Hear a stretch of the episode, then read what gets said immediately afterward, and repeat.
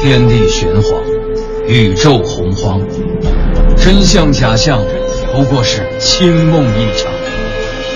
夏天请热，冬天请凉，人生百态，无外乎喜乐、忧伤。调侃却不乱侃，细说但不胡说。敬请收听小型对谈脱口秀，《藏也藏不住》，落锤开讲。本节目可能触及到黑心古玩商的利益，也可能刺激到菜鸟收藏者的神经，还请您谨慎收听。滥竽充数，五行缺德，第三集。南郭处士善吹竽，闽王打假数第一，砖头瓦块烂石子儿，开块硬的都叫玉。愉快收藏，理性投资，做一个聪明的收藏家。一川和小东继续跟您聊收藏。节目期间，您可以关注微信号“藏也藏不住”，查看藏品信息，掌握节目动态。我是刘迪川，坐在我身边的依旧是小东。大家好，我是李晓东。跟你说个事儿，嗯，明年我想去趟新疆自驾游。北京周边省市已经不够你浪的了，你还跑新疆去？你看你说的，我是为节目找些素材。规范的说法应该是去采风去。啊，去新疆采花，啊不哎采风，采风，采风。你可说清楚了，采风，采风啊！但是新疆可不近的啊，你可得提前做好准备，都查清楚了。是啊，我都查清楚了。你查什么了？我查了新疆的特产，你看啊，像这个吐鲁番的葡萄，嗯，好吃，库尔勒的梨，哎哈密的瓜。不都过流口水了。要说现在咱们文玩圈里最有名的新疆特产，那得说是达坂城的姑娘。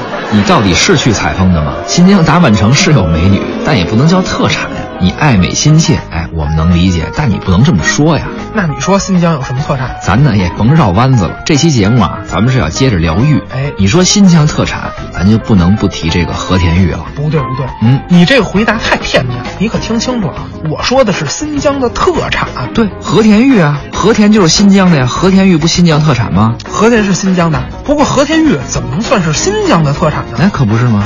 你看啊，咱从近的说，离新疆不远，呃，往东南，青海，青海产和田玉吧。我明白了，这不都是现在这文玩商啊，为了把地方玉卖出好价格，跟这和田玉攀亲戚吗？哎，你再看啊，离新疆和田不远，往西北，俄罗斯，俄罗斯产和田玉吧。啊，你再看啊，离新疆和田不远，往西，阿富汗，阿富汗可是产和田玉吧。你再瞧啊，离新疆和田不远，往东北，韩国，韩国也产和田玉吧。你再看行啊，了，我甭看了，我还看呢。您这还不远呢、这不光都出国了，都到东海边上去了。刚到回头东海边我再看啊，我就得去美国看去了。哎，我看行啊，我估计过两年美国也得盛产和你田玉快。算了吧，美国我就不去了，还得办签证，太麻烦了。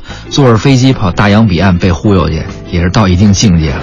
咱不能被骗，而且啊，还得尽量帮着喜欢这档节目的听众，也不能被忽悠。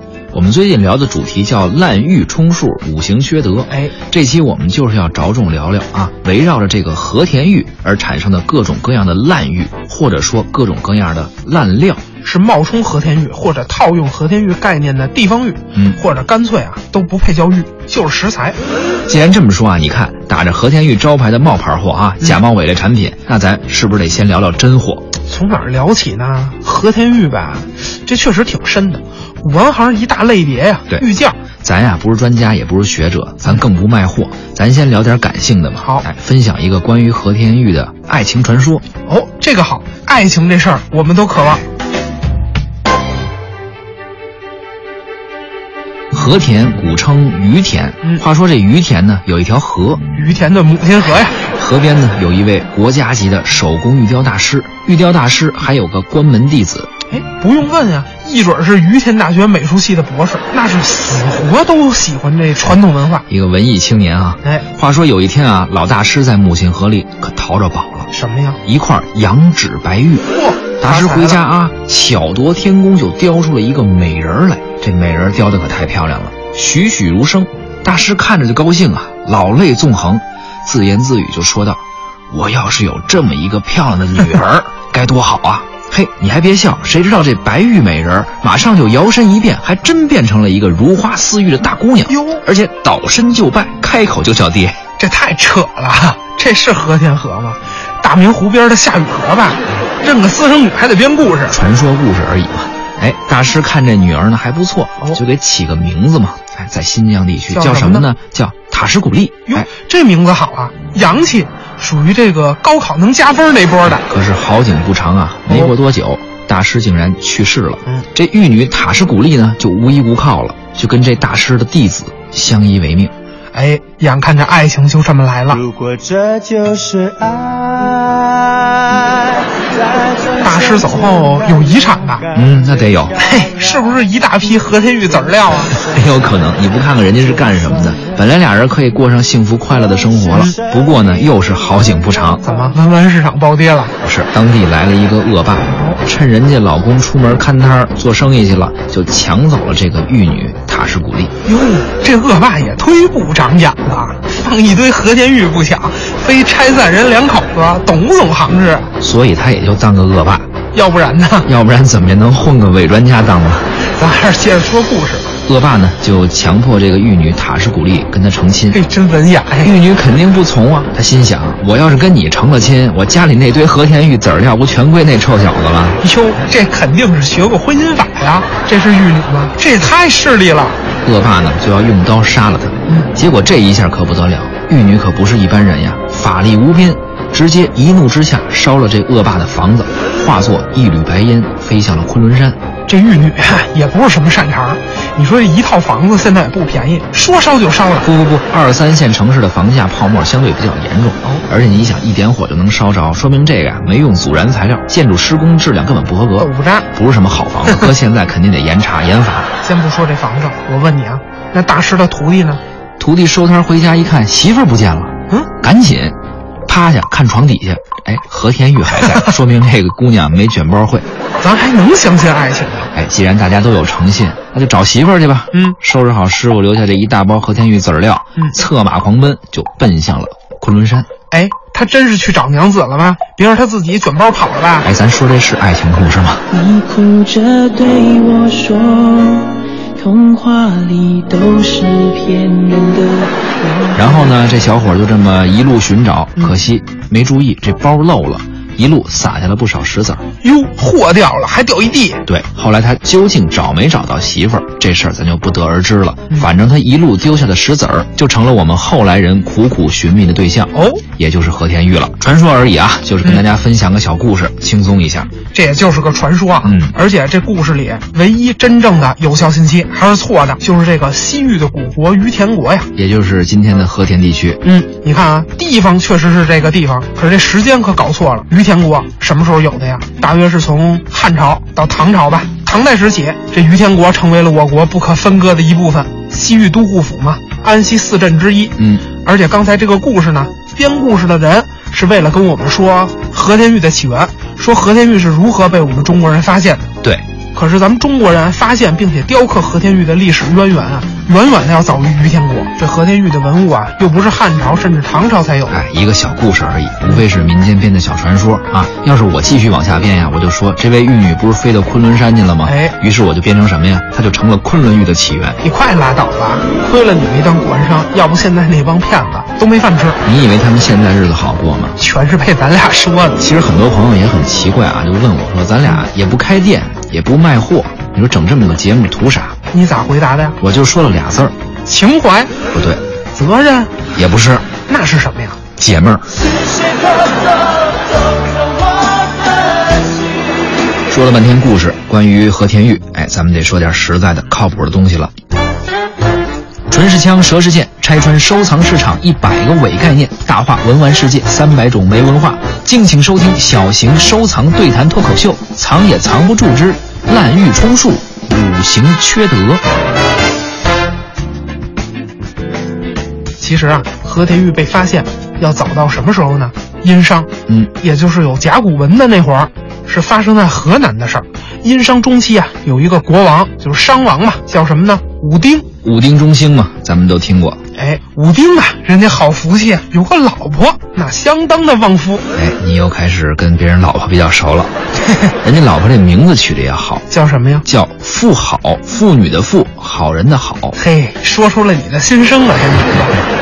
一九七六年的时候啊，妇好墓就被挖出来了，这是一个特别重要、特别重要、特别重要的墓。重要的事情说三遍哎啊，也是殷墟唯一保存完整的商代王室墓葬。哎，这墓里啊，出土了我们中国最早的和田玉玉器。咱们简单介绍一下吧。好，妇好墓呢，在河南安阳，墓室有五米多长，约四米宽，七米多深，共有三条墓道。哎，这个看起来墓也不是很大啊，对，但是它保存的十分完好，随嗯葬品非常丰富，一共出土了有青铜器、宝石器、象牙器，包括玉器等等不同材质的文物有一千九百二十八件哇，其中光玉器就有七百五十五件，分为礼器、仪仗、工具、生活用具、装饰品，还有杂器六大类。嗯这也是迄今殷商玉器最重大的一次发现了。由此可见哈、富好这姑娘那也是不简单，相当受武丁的宠爱。哎，这妇好又是何许人也呢？谁呀？她是商代第二十三代王武丁众多妻子中的一位，但是肯定是与众不同的一位。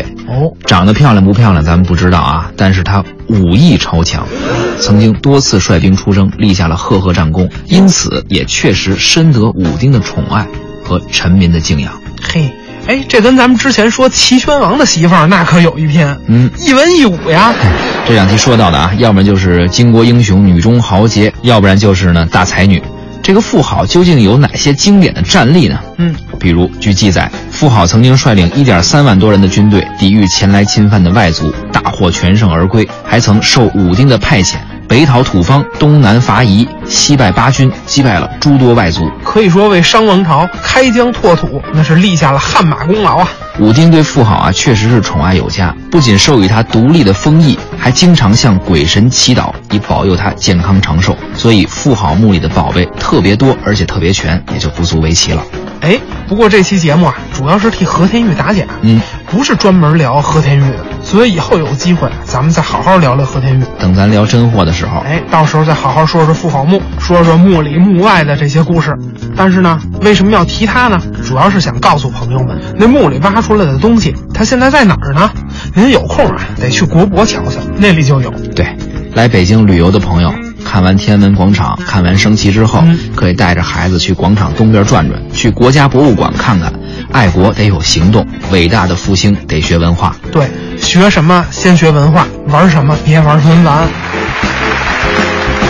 提到滥竽充数，我发现文玩市场里有一个现象，嗯应该说是一大恶行，不对，应该是两大恶行。哦，你这个观点很吸引人嘛，快说说，让我也解解恨。好，那我就先说它第一大恶行啊，太好了，就是用滥竽冒充和田玉，准确的说是和田白玉。嗯这里面比如之前说的什么青海料、嗯俄料，包括韩料，其中最可耻的就是这阿富汗玉。对，那个根本就是白石头，还冒充和田玉。别说沾不着和田白玉的边儿了，连玉都算不上。哎，那第二大罪行呢？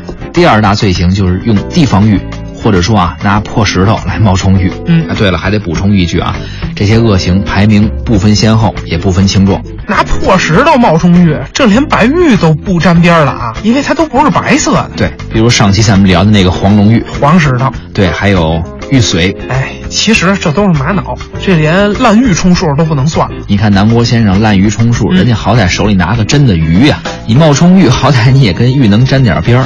没错，这些破石头啊，最多也就是叫玛瑙了。可是玛瑙这名字又不够高大上啊！嗯你看人叫玉髓的玛瑙都是什么玛瑙？嗯黄的、白的、绿的，反正它不是红的。对，因为但凡它是红的，就拿去冒充南红去了。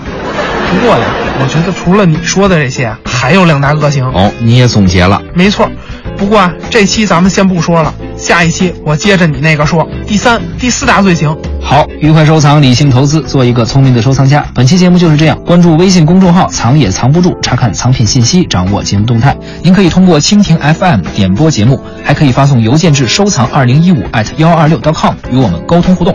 藏也藏不住，下期再会。再会。我是在北京的老古玩行里长大的孩子，目睹当下文玩消费老不如新的市场行情，雕虫小技的审美追求，我痛心疾首。当一个大众文化消费品市场悄悄壮大，一个独具魅力的传统行业却在步步消亡。古玩的至高境界在今时，在革古，保护传统审美观，因循不畏守旧，只为以中国的视角看世界，小趣无价，大国有学。